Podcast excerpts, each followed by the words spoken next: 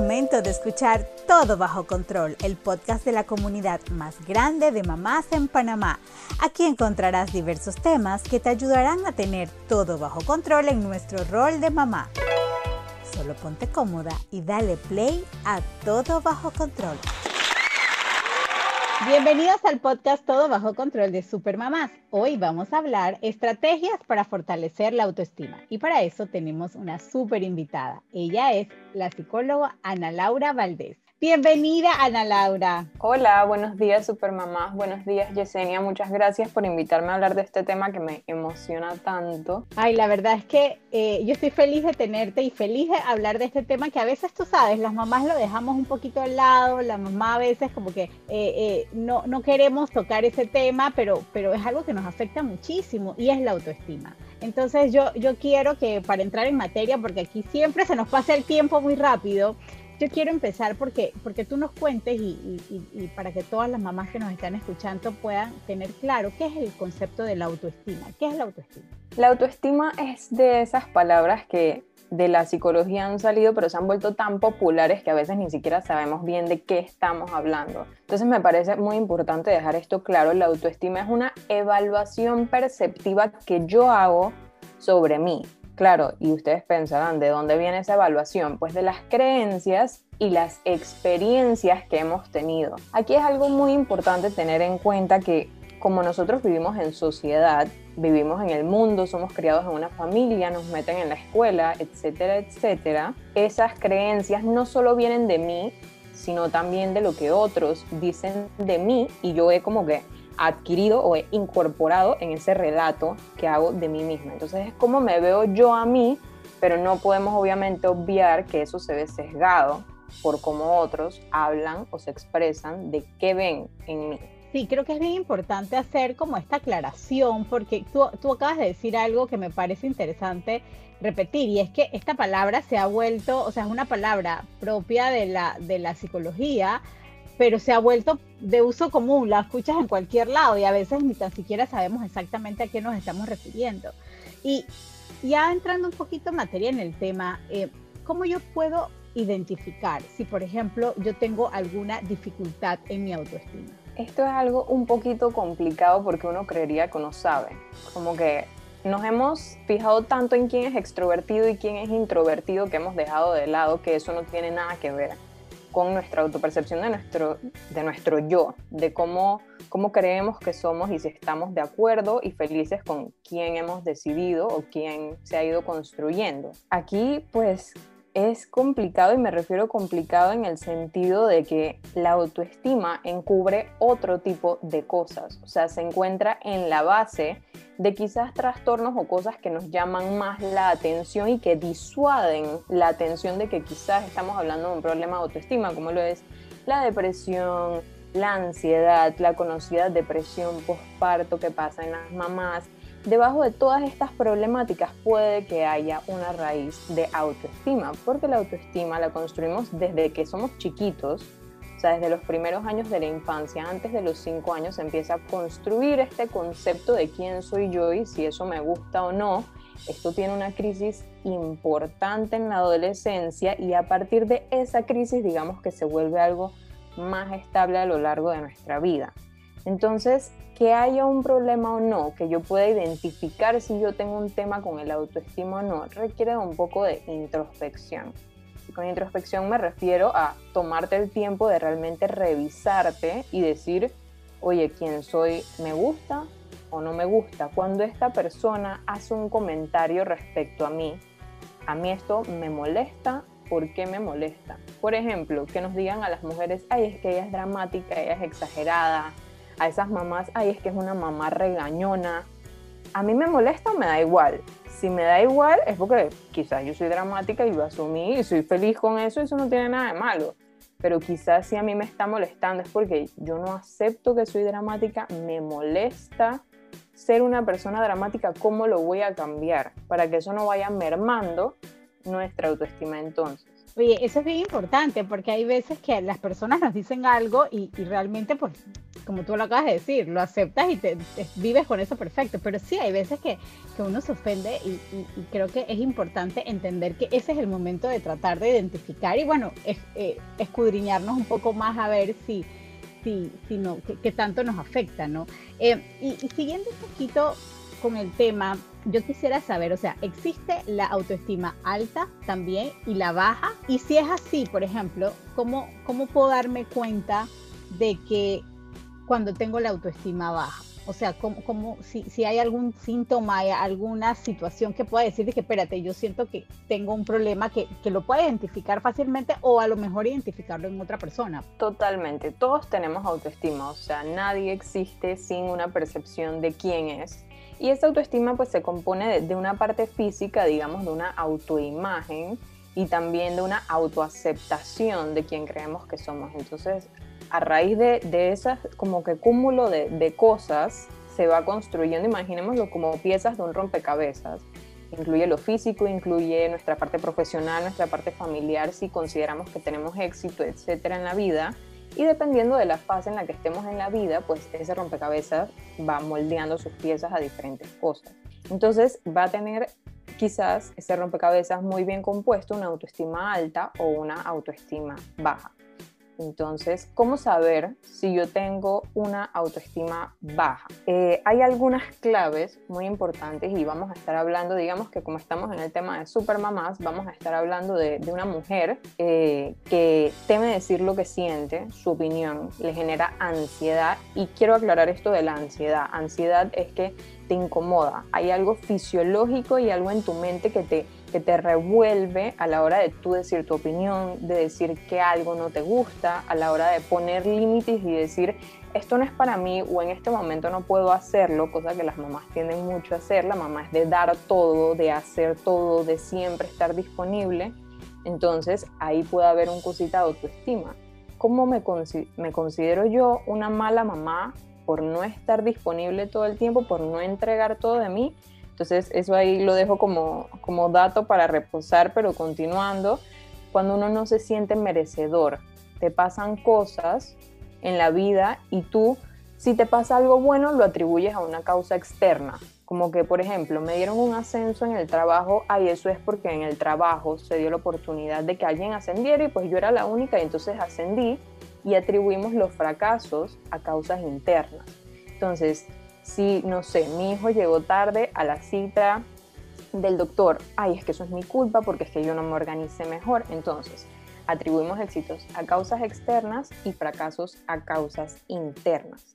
Veo a los demás como superiores, es decir, todo es como una admiración a otros y nunca es hacia adentro o tiende a ser muy poco hacia adentro, porque admirar a otros y tener role models, como le decimos, no tiene nada de malo, pero es como esta admiración de yo no puedo alcanzar ese nivel. También vamos a necesitar la aprobación de otros. Y aquí, o sea, creo que de esta línea de necesitar la aprobación de otros es donde se pueden dar más problemas en la vida de una persona que van a generar alarmas de, oye, quizás tienes la autoestima baja. Necesitar esa aprobación de otros nos puede llevar a tener conductas que nos van a hacer sentir mal con nosotros mismos. Entonces, esas son ahí algunas de las de los tips, pero digamos que en general estamos hablando de una persona, una mamá eh, o cualquier, digamos, persona en general que se siente insegura, se siente insatisfecha, se siente no merecedora y es muy sensible a las críticas. Esto que hablábamos hace un momento.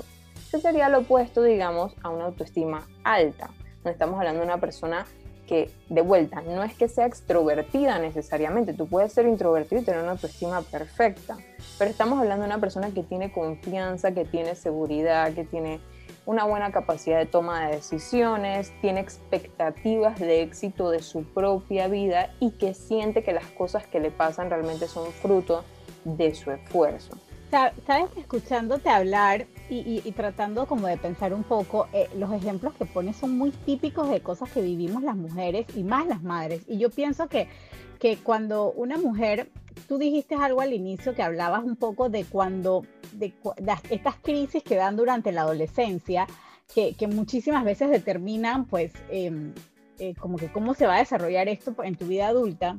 Yo también pienso que todo lo que pasa durante la maternidad también afecta, porque la, la maternidad nos, nos revuelve a todas las mujeres las que pasamos por eso, por una cantidad de emociones increíbles y que probablemente antes tú no tenías problemas de autoestima porque a lo mejor tenías pues una, eh, eh, estabas en control de todo lo que pasaba. Y llega la maternidad y te desajusta todo porque todo, o sea, nadie sabe, nadie llega a la maternidad sabiendo cómo hacerlo y menos cuando es tu primer hijo.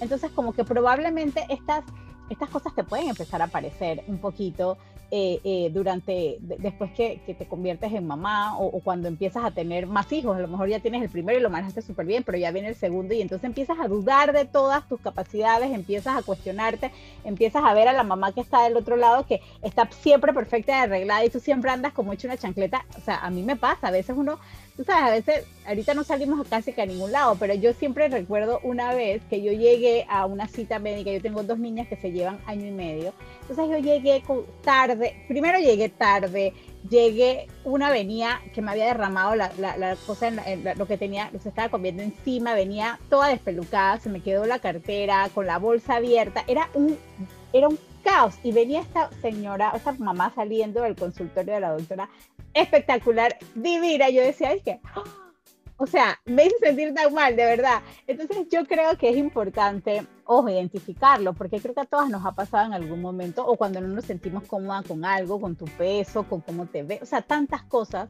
que lo importante es poder como por lo menos identificarlas eh, y de alguna manera pues levantar la mano y buscar ayuda.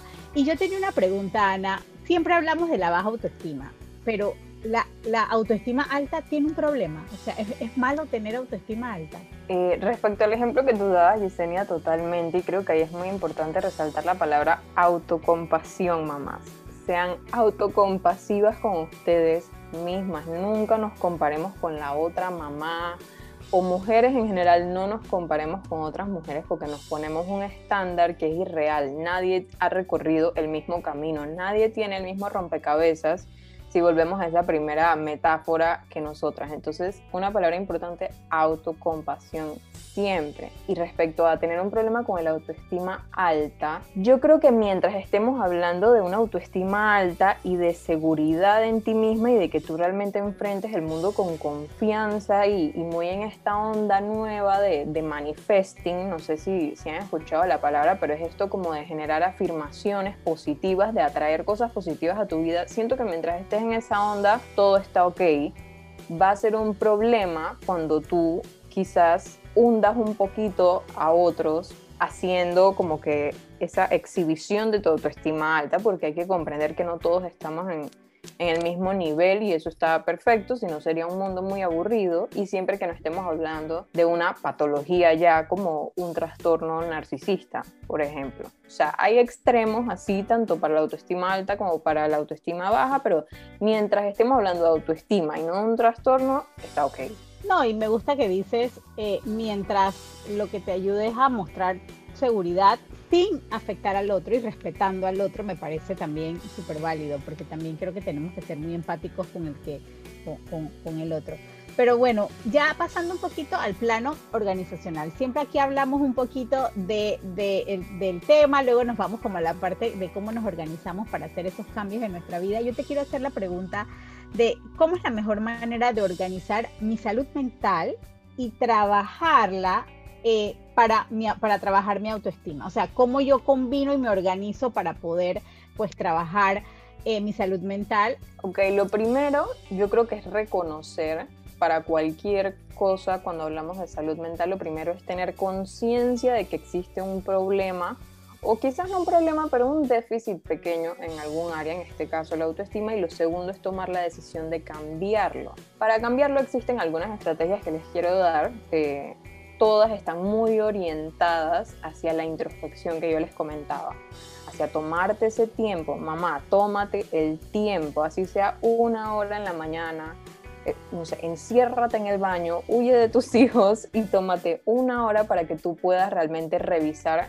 cómo estás hoy en día, porque para poder ser mamá y cuidar de otros, primero somos un individuo ustedes son un individuo, porque yo todavía no tengo hijos, pero somos un individuo, somos una persona y necesitamos estar bien para poder entregar lo mejor de mí a esas personitas pues, que cuidan. Una estrategia que a mí me encanta y como yo lo organizo me es más fácil es una vez a la semana, yo sé, estamos trabajando en ese hábito, una vez a la semana, todos los lunes, apenas me despierto, yo escribo esas afirmaciones que les comentaba. Entonces, escribir afirmaciones es algo muy poderoso porque lo que nosotros hablamos, nuestro cerebro se lo cree. Entonces, si yo estoy diciendo todo el tiempo, yo no soy capaz, qué pereza, estoy cansada, estoy aburrida en mi vida, necesito algo más, nuestro cerebro se lo cree y vive conforme a eso. Entonces, si yo lo que escribo es yo soy merecedora de amor, yo soy merecedora de tiempo, yo soy una persona de éxito, mi capacidad mental todo el tiempo está generando pensamientos nuevos, no vale la pena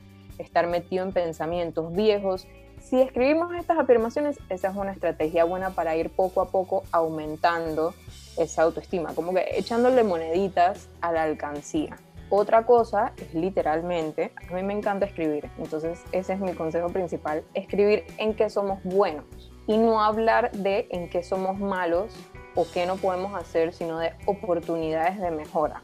Esa frase la aprendí cuando trabajé un poquito en recursos humanos, hablar de oportunidades de mejora. O sea, quizás yo no soy la persona más paciente del mundo, pero vamos para allá, o sea, vamos a trabajar y entender que todo se puede trabajar. La personalidad es algo que se puede trabajar, la autoestima también. Entonces, yo les, les recomiendo más que todo actividades de ese tipo, ya sea eh, escribir afirmaciones, ya sea escribir agradecimientos diarios. Si lo pueden hacer diario, amazing. Si no, una vez a la semana y los otros días simplemente releemos eso. Vamos cogiendo un poquito de tiempo cada día para hacerlo pues un hábito. Y muy importante, cambiar tu lenguaje. Sentirte merecedora. Eres merecedora. Eres una mamá capaz de, mira todo lo que has logrado. Haz, por ejemplo, Yesenia, tú has traído dos niñas al mundo que seguramente están en colegio, están en homeschooling, tú además, me imagino, trabajas o organizas la casa o haces todo este montón de cosas. O sea, realmente para que tu autoestima suba, solo hace falta que abras los ojos. Entonces, date ese tiempo para abrir los ojos.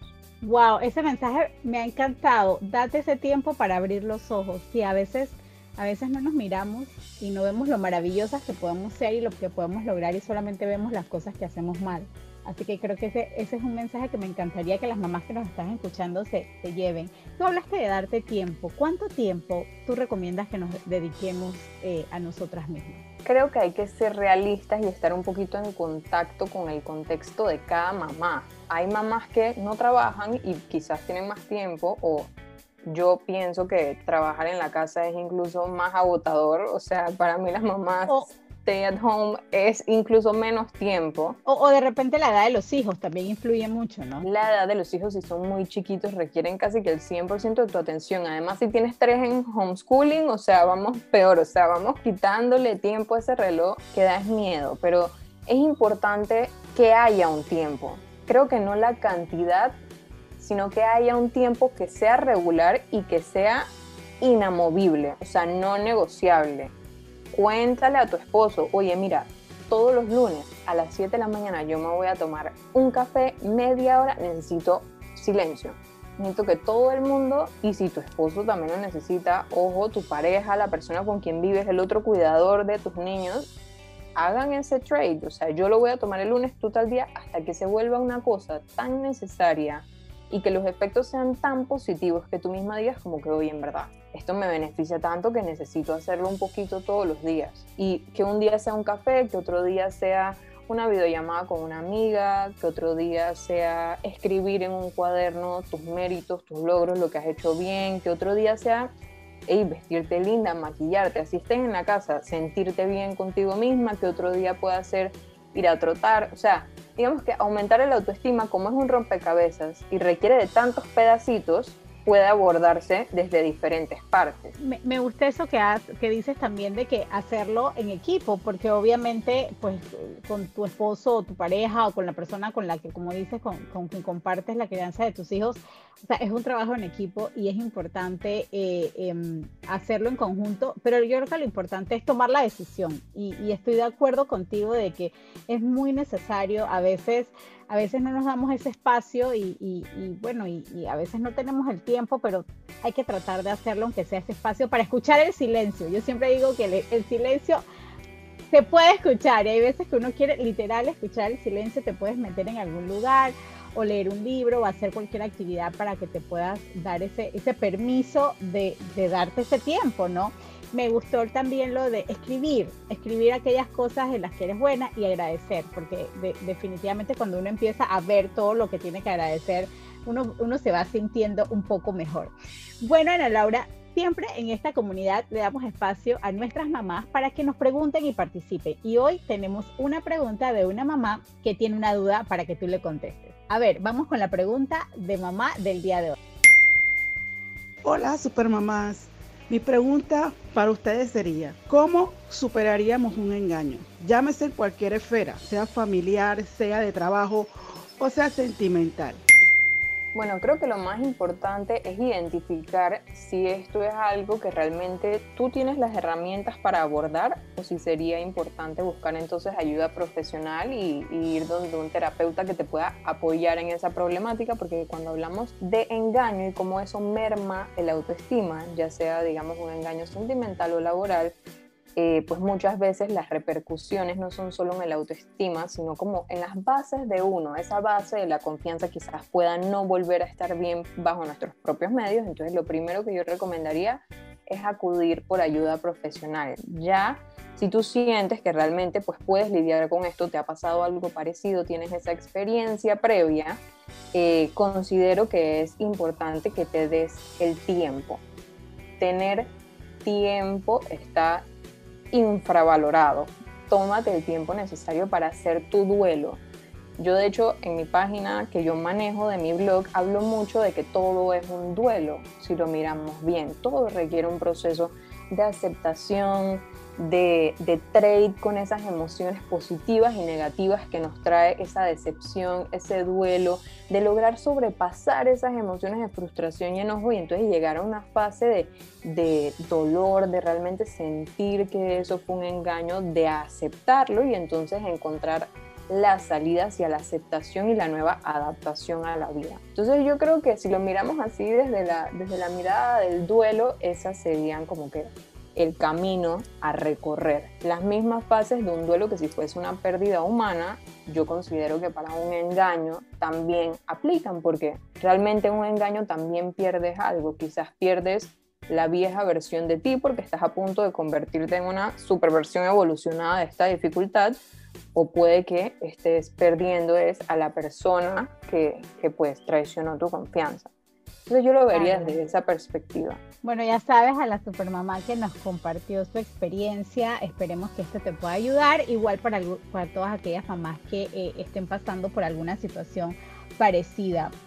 y bueno, ya para ir cerrando, eh, Ana, para hacer como ya un resumen final, ¿cuáles tú pensarías que son las herramientas claves para fortalecer nuestra autoestima y ese mensaje que tú quieres que esas mamás se lleven de todo lo que hemos conversado, como que esa, tú sabes que siempre se quedan con lo último. Entonces, ¿cuál es eso último que tú les quieres decir a las mamás de la comunidad? Ok, en cuanto a las estrategias, súper importante, uno, tomar conciencia. Dos, tomar la decisión. La autoestima no es una cosa inamovible, es algo que trabajamos y que como vimos a lo largo de la vida va a cambiar mil veces.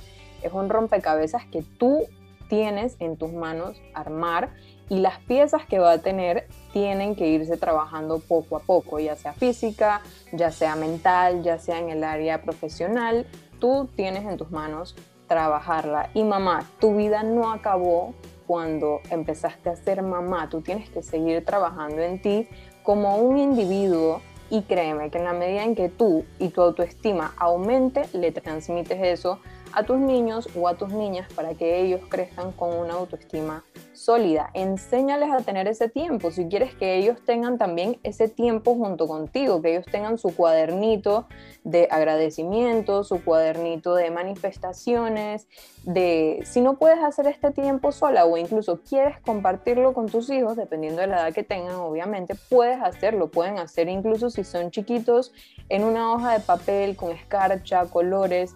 Esto simplemente es un espacio de silencio, como decíamos, pero no silencio literal, sino como silencio mental, para reflexionar en todas esas cosas positivas que hay. Entonces realmente cómo lo hagas queda tu decisión y lo que más funcione para tu familia. Pero creo que lo más importante, mamá, es eso. Sigue trabajando en ti, en tu autoestima y eso seguramente tus hijos te lo van a agradecer después. 100% estoy de acuerdo contigo. Mil gracias. Ya vamos cerrando y quiero que le cuentes a, las mamás de la comunidad dónde te pueden encontrar. Ok, yo estoy en Instagram como arroba vibra amarillo. Ese es mi Instagram, digamos, profesional. Estoy subiendo información todo el tiempo, diferentes temas relacionados con psicología y pues los servicios que yo ofrezco. Me encanta, vibra amarillo. Em, nosotros siempre compartimos un sabías qué, que es un datito interesante que nos comparte un especialista. Así que hoy nos vas a compartir el sabías qué. Ok, el sabías que relacionado con el autoestima que yo les quiero dejar el día de hoy es que la autoestima es variable y las investigaciones eh, más recientes que hay respecto a autoestima validan que es alrededor de los 60 años, pensaríamos que no, es alrededor de los 60 años cuando está en su punto más alto. Y se considera que la crisis de la autoestima es entre los 7 y 17 años, o sea, incluso antes de llegar a la adolescencia nuestros niños pueden estar empezando a tener una crisis de la autoestima que no es más que buscando formas de, irse construyendo, de ir armando ese rompecabezas. Crisis quizás suena feo, pero realmente se refiere a que no saben cómo y están en ese sí me gusto, no me gusto, debería ser así, debería ser así, los pares empiezan a importar más. Entonces a eso me refiero con crisis, pero es en los 60 cuando tenemos ese pico, digamos que nuestra autoestima llega como a un nivel más estable y luego en los 90 y a partir de los 90 cuando empieza a disminuir a una tasa digamos mucho más rápida. ¡Wow! ¡Qué interesante! O sea, imagínate, hasta 60 años es que probablemente vamos a tener una autoestima más estable. O sea, que todos estamos expuestos a estos cambios de autoestima. Y ojo con nuestros niños, porque mira que este dato interesantísimo que desde los 7 años empiezan a construir y a, sufrir como ese, ese movimiento relacionado con su autoestima para que estemos muy pendientes de nuestros hijos. Bueno, mil gracias Ana, de verdad ha sido valiosísimo todo lo que nos has contado. Me llevo un montón de aprendizajes eh, para poder aplicar y espero que nuestras mamás también. Así que bueno, muchísimas gracias por acompañarnos el día No, mil gracias por invitarme. Espero que no sea el, el último y que tengamos podamos contar contigo en otros podcasts. Y bueno, a nuestra comunidad les recuerdo que pueden suscribirse a nuestra página web supermamaspanamá.com, donde siempre vamos a tener contenido exclusivo para ti. Van a poder gozar de beneficios como eventos virtuales, talleres, charlas y muchísimas sorpresas más totalmente gratis. No olvides seguirnos en nuestras redes sociales, Instagram y Facebook como Supermamás Panamá. Y si te gustó nuestra emisión, compártela en tus grupos de mamás, en tus redes y en todas partes. Invita a tus amigas supermamás para que se unan a esta comunidad que las ayudará a tener todo bajo control. Nos vemos en la próxima y que tengan un excelente día.